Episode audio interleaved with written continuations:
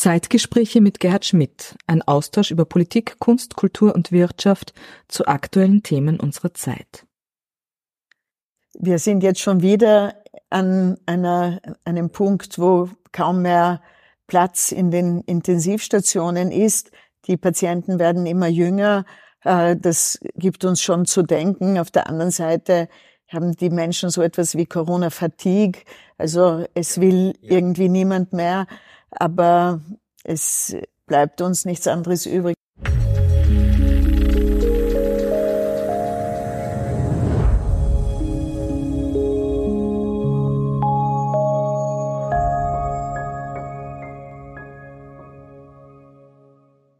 Meine sehr geehrten Damen und Herren, herzlich willkommen zur heutigen Ausgabe der Zeitgespräche. Wieder hier aus der Wiener Urania, dem Flaggschiff der österreichischen Volksbildung.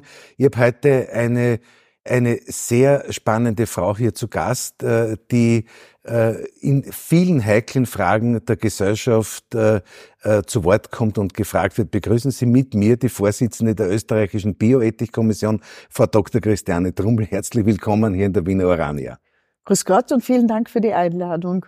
Es freut mich wirklich sehr, dass Sie Zeit gefunden haben, heute in die Wiener Orania zu kommen. Fragen der Bioethik begleiten uns ja praktisch ständig im Leben. Frau Dr. Trummel, haben mir Ihren Lebenslauf angeschaut. Sie sind seit 2007 die Vorsitzende der österreichischen Bioethikkommission im Bundeskanzleramt. Äh, Sie sind jetzt auch die Direktorin des Josephinums, der medizinisch-historischen Sammlung der, der Wiener Medizinuniversität. Sie waren Vizerektorin. Sie begleiten jetzt einen Lehrstuhl für Bioethik, der äh, zwischen ähm, äh, der Medizinuniversität und, und gemeinsam von der Medizinuniversität mit der UNESCO eingerichtet wurde.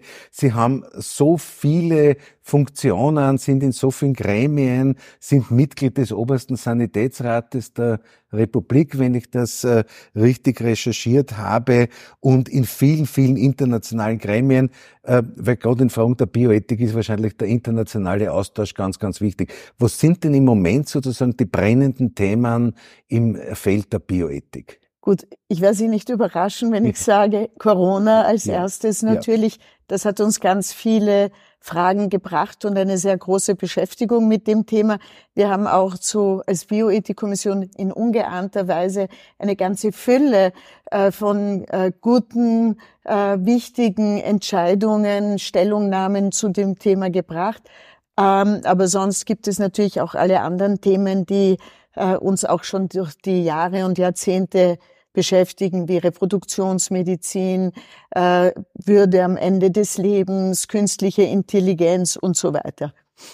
Die Bioethikkommission ist ja eine, äh, eine höchstkarätig zusammengesetzte Expertenkommission. Äh, können Sie vielleicht ein bisschen was zur Arbeit der Bioethikkommission sagen? Ich kann nur unsere Zuschauerinnen und Zuschauer sind wahrscheinlich keine extrem fachbezogenen Kenner dieser Materie. Daher ist die Frage natürlich nach dem Aufgabenfeld der Zusammensetzung, den Disziplinen, die in der Bioethikkommission verankert sind, sehr groß.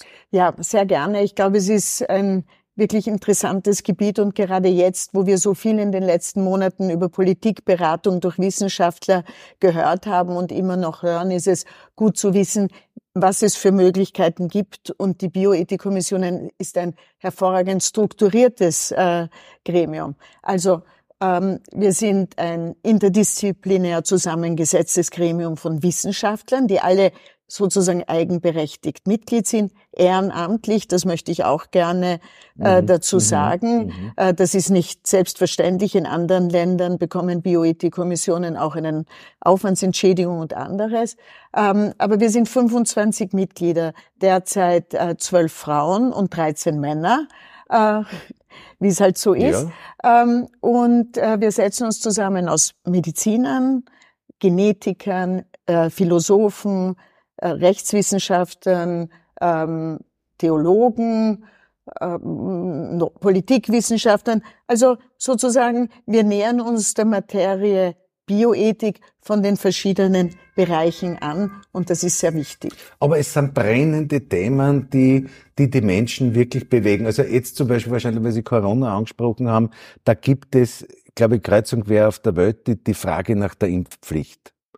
Wie, hat sich die Bioethikkommission damit beschäftigt? Ja, wir haben uns an sich schon seit längerem mit der Impfung an sich beschäftigt. Es hat uns ja damals äh, der Gesundheitsminister Stöger im Jahr 2014 aus Anlass dieser Masernepidemie äh, gefragt, äh, wie wir überhaupt die ethischen Aspekte der Masernimpfung sehen. Und wir sind damals äh, im Jahr 2015 zu einer Stellungnahme gekommen, die unter dem Motto hm, Information, Motivation und Transparenz gestanden mhm. ist und wo wir gesagt haben, für die Eltern von Kindern eine Offensive sozusagen an Information ist notwendig, aber für alle diejenigen, die im Gesundheitsbereich arbeiten, Ärzte, Krankenschwestern, Krankenpfleger, äh, technisches Personal und so weiter, die mit Menschen konfrontiert sind, wäre eine Impf, eine Verpflichtung als Berufsvoraussetzung sozusagen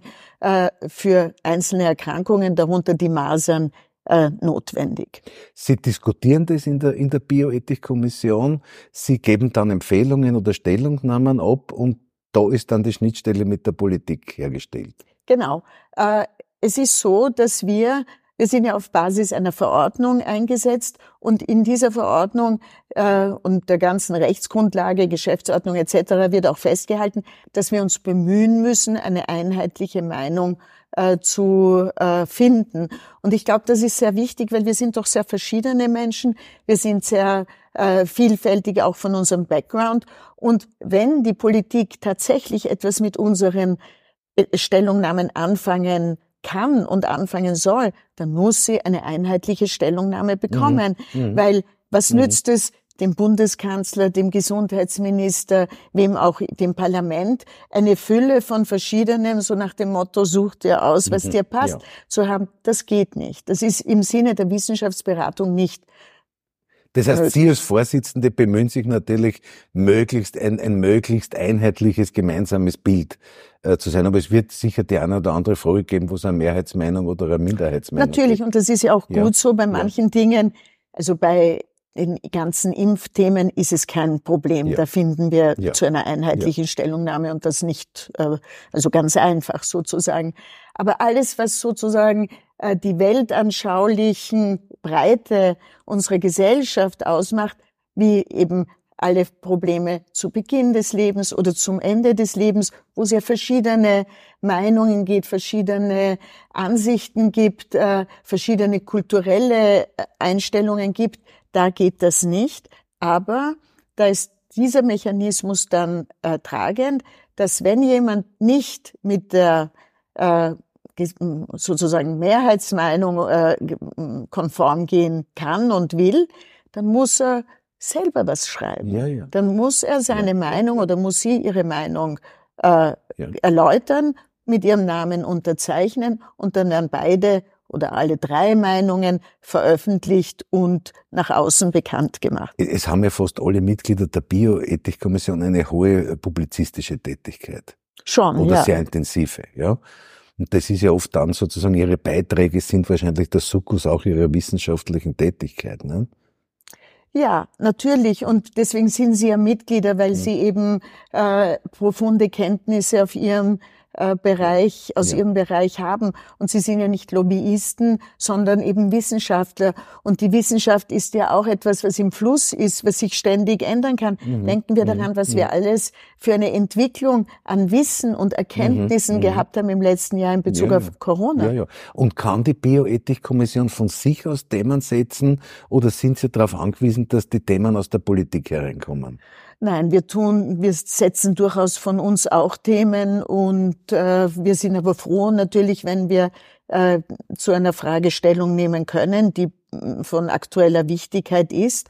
Und mhm. äh, wir haben ja es auch so gehabt, dass wir in der Vergangenheit auch vom Verfassungsgerichtshof ja. gefragt wurden ja. äh, zu unserer Meinung. Also da ist alles möglich. Und die, die, die, die, die, die, Wert, äh, die Wertschätzung äh, einer Bioethikkommission oder der Wert dieser Themen, ja, ist der äh, in Österreich so vergleichbar mit anderen Ländern oder gibt es da in der Schwerpunktsetzung Unterschiede international?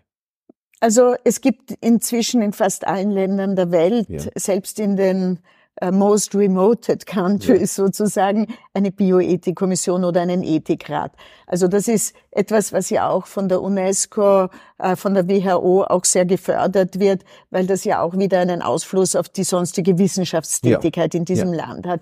Äh, und die einen sind halt mit mehr PR, äh, Kunst gesegnet oder mit mehr finanziellen Möglichkeiten. Die anderen äh, haben vielleicht wieder andere äh, Mitglieder bis bekannte Persönlichkeiten, so dass das ein bisschen verschieden ist. Mhm. mhm. Ähm, aber man muss sagen, dass schon wir auch sehr stark gefragt werden, im Rahmen der Pandemie eben zu einzelnen ähm, Punkten unsere Meinung äh, zu geben. Andere Länder ich meine, Deutschland hat natürlich einen sehr gut finanziell ausgestatteten Ethikrat. Die haben viele Mitarbeiter, die auch wie ein mhm. Wissenschafts-Think mhm. Tank mhm. äh, tätig sind. Und die haben auch die Möglichkeit, ständig ihre Ansichten mittels äh, Pressekonferenzen und Ähnlichen bekannt zu geben. Das haben wir in einem ja, viel ja, geringeren Maße ja. natürlich. Aber weil Sie, weil Sie die, die Corona-Situation angesprochen haben und die, der Druck sozusagen Impfstoffe zu erzeugen, der Druck Medikamente zu erzeugen, da hat sich ja jetzt ein unglaublicher Druck äh, in Richtung Forschung, in Richtung Wissenschaft aufgebaut. Sie sind ja auch eine führende Persönlichkeit der Medizinuniversität. Äh, kann man das so sagen, leidet da, leidet da die Forschung oder die anderen Bereiche der Forschung, weil Sie doch jetzt alles auf Corona fokussiert? Das ist eine sehr gute Frage. Natürlich, Malaria gibt es nach wie vor. Nur weil es Corona gibt, ist es nicht so, mhm. dass nicht mhm. hunderttausende Menschen ja. an Malaria jedes Jahr ja. sterben. Und wir haben alle Diabetes, äh, mhm. äh, in allen Ländern noch genauso Herz-Kreislauf-Erkrankungen, Krebs. Das ist ganz klar.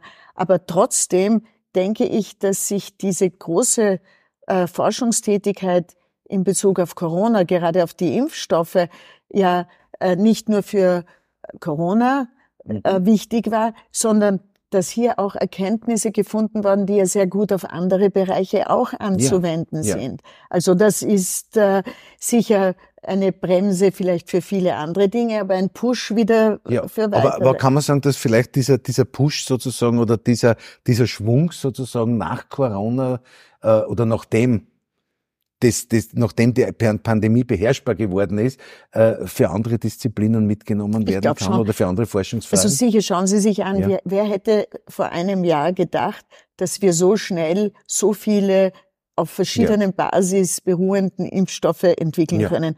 Und das wird ja sicher für andere Erkrankungen auch der Fall sein. Ja. Und äh, ich finde das schon eine äh, immense Leistung unseres Wissenschaftslebens äh, und Wissenschaftsbereichs weltweit hier diese äh, das gemeinsam zu tabacken irgendwie. Mhm. Und das wird uns sicher für andere Erkrankungen mhm. auch Möglichkeiten mhm. geben. Liebe Frau Doktorin, ich darf vielleicht auf einige, auf einige Themen noch zu sprechen kommen, die uns in den letzten Jahren äh, sehr, sehr bewegt haben. Meines Wissens nach hat sich die Bioethikkommission auch mit Fragen der künstlichen Intelligenz befasst. Und äh, wie, wie läuft denn da die Diskussion? Setzt man da Grenzen? Äh, sagt man da sozusagen, wo künstliche Intelligenz sozusagen, wo eine, ein Endpunkt gesetzt wird? Oder lässt man da sozusagen der Fantasie freien Lauf? Naja, künstliche Intelligenz ist ein Begriff, der natürlich äh, fast alle Bereiche unseres Lebens äh, durchwirken ja. kann. Wir haben uns natürlich nur mit diesen Schnittstellen zur Medizin, zum mhm. Krankenhaus, zum Patienten, zum Menschen hier mhm. befasst. Mhm. Äh, obwohl es heutzutage scheint, als hätten wir vor tausend mhm. Jahren mhm. äh, darüber gesprochen. Mhm. Es war eigentlich die letzte Stellungnahme äh, in diesem, im letzten Jahr, äh, die sich nicht direkt mit Corona befasst hat, aber ich glaube, es ist schon äh, ein sehr wesentliches Thema, gerade für die Diagnostik in der Medizin. Man denke an Muttermale, Melanomdiagnostik und ähnliche Dinge, wo natürlich äh, oder gerade auch die, die Röntgen-Situation, wo künstliche Intelligenz schon äh, dem Menschen einiges voraus hat. Aber das heißt nicht, dass es ohne den Menschen weitergeht, ja. Sondern irgendeiner muss ja dann die Ergebnisse der künstlichen Intelligenz, äh, die hier in der Diagnostik möglich sind, mit dem betroffenen Menschen besprechen und die weitere Therapie. Also es wird immer mhm. äh, noch mhm. mit äh, dem Menschen sein und Ärzte werden nicht obsolet ja. werden. Das heißt, wir sind noch immer in der Situation, dass wir, dass wir die Maschine abschalten können. Die, Sie meinen jetzt jede die, Art von Maschine, ja? Ja, eben, ja. ich denke ja, schon. Ja, ja, ja. Äh, Frau Dr. Drummel, äh, eine eine Frage, die uns weltweit oder vor allem in der westlichen Welt ähm, seit Jahren immer wieder beschäftigt und wo es auch in Europa unterschiedliche, auch juristische Ansätze gibt, ist die Frage des assistierten Suizids. Kann man Menschen sozusagen in der letzten Lebensphase unter Anführungszeichen helfen, rüberzugehen? Äh, Themen, die, die, die, die Sterbehöfe und so weiter, die vorkommen. Ihr habt euch da sehr intensiv mit der Thematik beschäftigt. Wir haben im Jahr 2015 damals gemeinsam oder parallel zur Enquete im Parlament uns des Themas des Lebensende angenommen, wobei für uns damals äh, der Hauptteil unserer Beschäftigung die Übertherapie oder das Verhindern der Übertherapie war, äh, dann natürlich auch die Situation, wie man es äh, erreichen kann, dass Palliativmedizin und Hospizwesen flächendeckend in Österreich finanziert wird, gelehrt wird, äh, durchgeführt werden kann. Aber selbstverständlich in diesem großen Bereich des Lebensendes ist das Strafgesetzbuch auch äh, in, involviert sozusagen gewesen und äh, wir haben gerade zum assistierten Suizid das gesagt, äh, dass äh, dieses, dieser Paragraph ja aus der Zeit des Austrofaschismus stammt, aus dem ja. Jahr 1934, nie seither geändert wurde und dass der äh, Paragraph 78 ja zwei Elemente hat. Äh, das Paragraph eine 78 Strafgesetzbuch. Strafgesetzbuch, ja. also äh, heißt die Mitwirkung am Selbstmord, auch ein Begriff aus dem äh, aus der Vorkriegszeit sozusagen. Und die beiden Elemente sind einerseits die Verleitung zum Suizid. Mhm. Da will niemand etwas mhm. ändern, weil das können mhm. wir mhm. natürlich nicht mhm. akzeptieren, sowas, das ist mhm. ganz klar.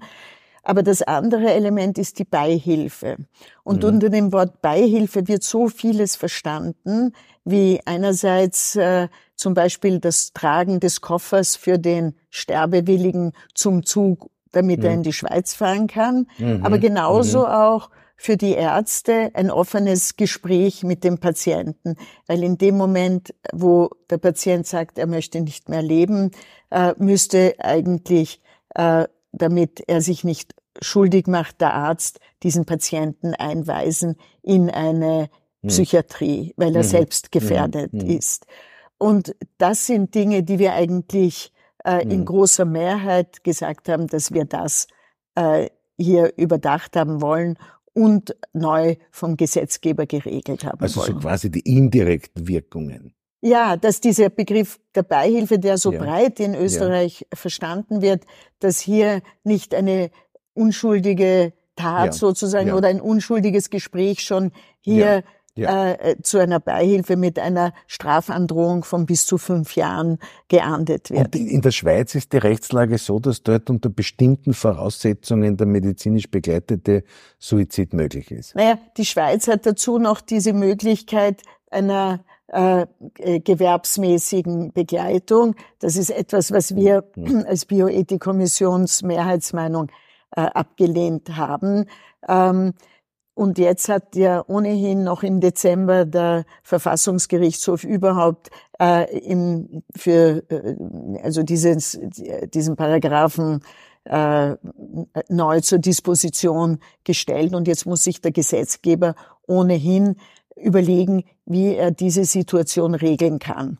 Und der Verfassungsgerichtshof hat den Gesetzgeber jetzt einen Rahmen gegeben, innerhalb äh, dessen er diese, äh, seine Entscheidungen zu ja, treffen bis hat. Ende des Jahres ja. 2021 muss eine Neuregelung gefunden werden. Wenn sie nicht gefunden wird, dann ist dieser Paragraph in der Hinsicht, äh, das ist ein kurzer Halbsatz, der dann wegfällt, mhm, mhm. verändert. Aber mhm. ich nehme an, dass das nicht im Sinne der Regierung mhm. ist, der derzeitigen, das hier einfach so zu lassen, sondern dass die durchaus eine äh, rechtliche Grundlage hier neu fassen müssen. Aber da wird sicher die Bioethikkommission wieder gefordert sein. Na schauen wir mal, weiß ja. ich noch nicht. Ja.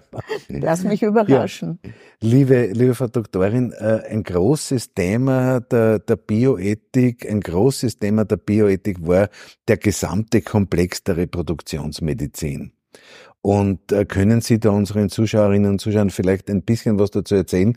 Wie ist der Stand in Österreich? Wie stehen wir da im internationalen Vergleich? Wie ist unsere Haltung? Und was versteht man eigentlich unter Reproduktionsmedizin im strengen Sinn? Okay. Gerne, mache ich gerne. Also es geht hier um die künstliche Fortpflanzung, also die ja. künstliche Befruchtung mhm. und alle Aspekte ja. äh, dieser künstlichen Befruchtung, wozu, wozu man sagen muss auch, dass eigentlich diese Reproduktionsmedizin, die künstliche Befruchtung, Grund war, dass Bioethikkommissionen überhaupt gegründet wurden, mhm. weil äh, mhm. zum Beispiel Präsident Mitterrand in äh, Frankreich hat 1983 nach der Geburt des ersten in vitro äh, in Frankreich äh, die, damal, äh, die dortige Bioethikkommission ins Leben gerufen.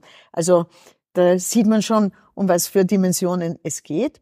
Und Österreich hatte seit 1992 ein Fortpflanzungsmedizingesetz, das aber damals sehr fortschrittlich war, aber mit der Zeit weder der mhm. Technik mhm. noch mhm. den gesellschaftlichen äh, Grundlagen äh, mehr entsprochen hat.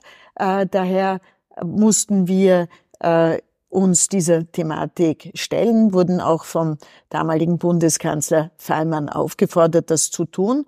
Und äh, es haben eine Stellungnahme äh, dazu 2015 auch, äh, nein, 2012, irgendwie verschwimmen mir die Jahreszahl, äh, gemacht, äh, wo wir eben angeregt haben, all die Dinge, die nicht mehr entsprochen haben, zu ändern. Und seither ist bei uns möglich. Also erstens ähm, äh, die, äh, die Eizellspende unter gewissen mhm, Einschränkungen. Ist möglich. Dann wird auch, wurde auch die künstliche Befruchtung geöffnet für gleichgeschlechtliche weibliche mhm. Paare. Mhm. Nicht mhm. aber für alleinstehende Frauen. Mhm. Also es ist nicht mehr mhm. so wie vorher, mhm. dass nur äh, heterosexuelle Paare und äh, also Ehepaare und in äh, Lebensgemeinschaft. Äh, wenn, wenn man hier auch das Vorhandensein einer Lebensgemeinschaft vorausgesetzt Ja, hat. sichtlich wollte der Gesetzgeber, dass die Kinder äh, zwei Bezugspersonen haben, mhm. daher mhm. eben nicht äh, mhm. eine mhm. alleinstehende mhm. Mutter. Ähm, dann, äh, wie gesagt, die Eizellspende. Es ist unter sehr strengen Möglichkeiten die sogenannte Präimplantationsdiagnostik mhm. ermöglicht worden, also die Untersuchung äh, der befruchteten Eizelle in der Petrischale auf äh, bestimmte Erbkrankheiten. Ähm, aber gibt's da nicht gerade in der Thematik einen Wildwuchs an, an privaten Anbietern im Internet, äh, wo man irgendwelche, irgendwelche Tests einschicken kann, die dann zu irgendwelchen Prognosen führen? Naja, das ist überhaupt das Problem. Wir haben in ganz Europa und auf der ganzen Welt ein total heterogenes ja. System in Bezug auf was erlaubt ist und was verboten ist. Mhm. In, mhm. bei uns zum Beispiel in Österreich ist das sogenannte Social Egg Freezing, also das Einfrieren der Eizellen, ähm, um sie später einmal wieder mhm. aufzutauen, mhm. um sie, um eigene Kinder haben zu ja. können. Das ist bei uns für gesunde Frauen verboten. Mhm. Für äh, Frauen, die an einer Krankheit leiden, also an, aus einer medizinischen Indikation, ja. ist es ja. erlaubt. In Deutschland ist das überhaupt nicht geregelt. Das heißt durchaus möglich auch für gesunde Frauen. Mhm. Während in Deutschland zum Beispiel die Eizellspende verboten ist. Mhm. Also mhm. in Tschechien ist all das erlaubt, was bei uns und in Deutschland verboten ist. Es ja. ist ein wirklich ja. extrem verschiedenes System, was natürlich auch wieder einen äh, Reproduktionstourismus fördert. Ja, ja, ja, ja. Ganz, ganz spannende Themen, äh, die, die sich einbringen. Darf ich vielleicht zu einem ganz anderen Thema kommen? Sie sind die Direktorin des Josephinums, der, der Medizinischen Universität Wien, und Sie sind da vor kurzem mitten in einer, in einer Aufarbeitung unserer jüngeren Zeitgeschichte gelandet, weil bei Ihnen diese Originalzeichnungen äh, dieses Bärenkopfatlas äh, äh, gelandet sind, äh, die sie bekommen haben, glaube ich, vom Verlag. Der Bärenkopfatlas ist ja ein Atlas, ein medizinischer Atlas, wo man davon ausgeht, dass dort Abbildungen drinnen sind, gezeichnete Abbildungen von Opfern der NS-Zeit. Geht man davon wissenschaftlich auch davon aus? Ja, äh, das weiß man ja. inzwischen, weil das in den 90er Jahren im Rahmen einer Senatskommission äh, untersucht wurde. Äh, mhm. Äh, fangen wir vielleicht äh, mhm. vorne an. Nicht alle werden wissen, mhm. äh, Pernkopf war ein Anatom, ja. äh, in, äh, war genau äh, zu der Zeit äh, Dekan und später auch Rektor der Universität Wien äh, zu der Zeit des Nationalsozialismus, war ein glühender Nationalsozialist äh, und äh, hat, war auch schuldig an der ähm, Inkorporierung der Gedanken des Nationalsozialismus im Curriculum. Ja. Aber er war auch ein äh, sehr guter Anatom und hat einen hervorragenden anatomischen Atlas gemacht, den eben sogenannten Perlenkopf-Atlas, der damals von Urban und Schwarzenberg äh, mhm. herausgegeben wurde. Äh, und durch eine Rechtsnachfolge ist das an den großen Wissenschaftsverlag Elsevier gekommen. Ähm, und nach dem Krieg äh, kam es eben äh, in den Ende der 80er Jahre, Anfang der 90er Jahre zu einer öffentlichen Aufschrei, dass aus äh, dieser Atlas auf Basis von äh, Zeichnungen von Opfern aus dem Strafgerichtshof äh, angefertigt wurden. Und es gab auch äh, Zeichner, die dann kleine SS-Runen oder Hakenkreuze mhm. In ihre Signatur gemacht haben. Mhm. Und äh, dieser Aufschrei hat natürlich dazu geführt, dass man alles äh, versucht hat herauszufinden.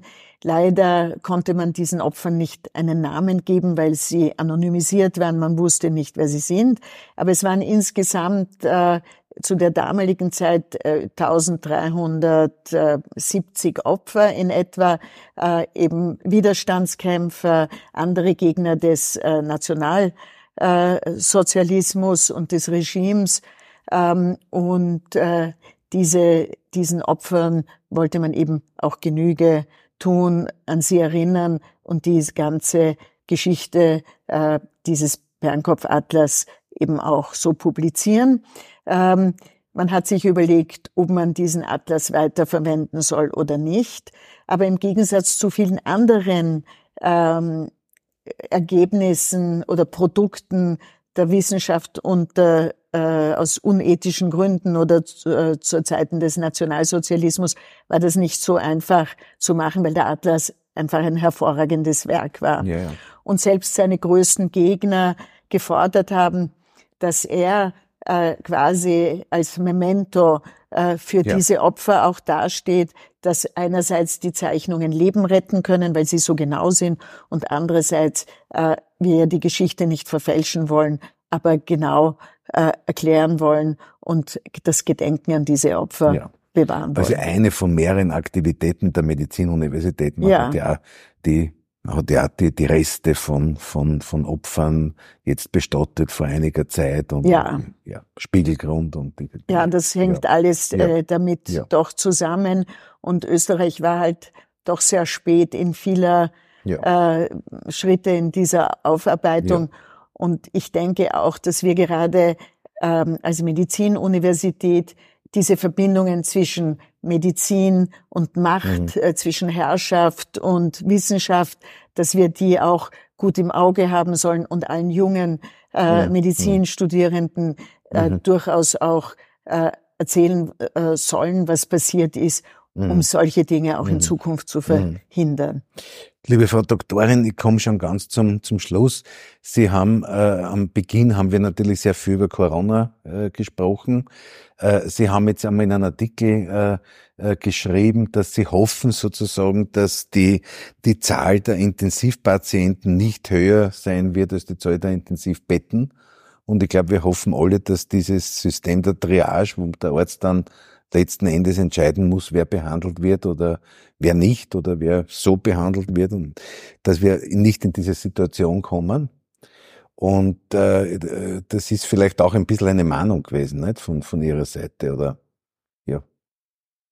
Naja, wir sind jetzt schon wieder an einer, einem ja. Punkt, wo kaum mehr Platz in den Intensivstationen ist.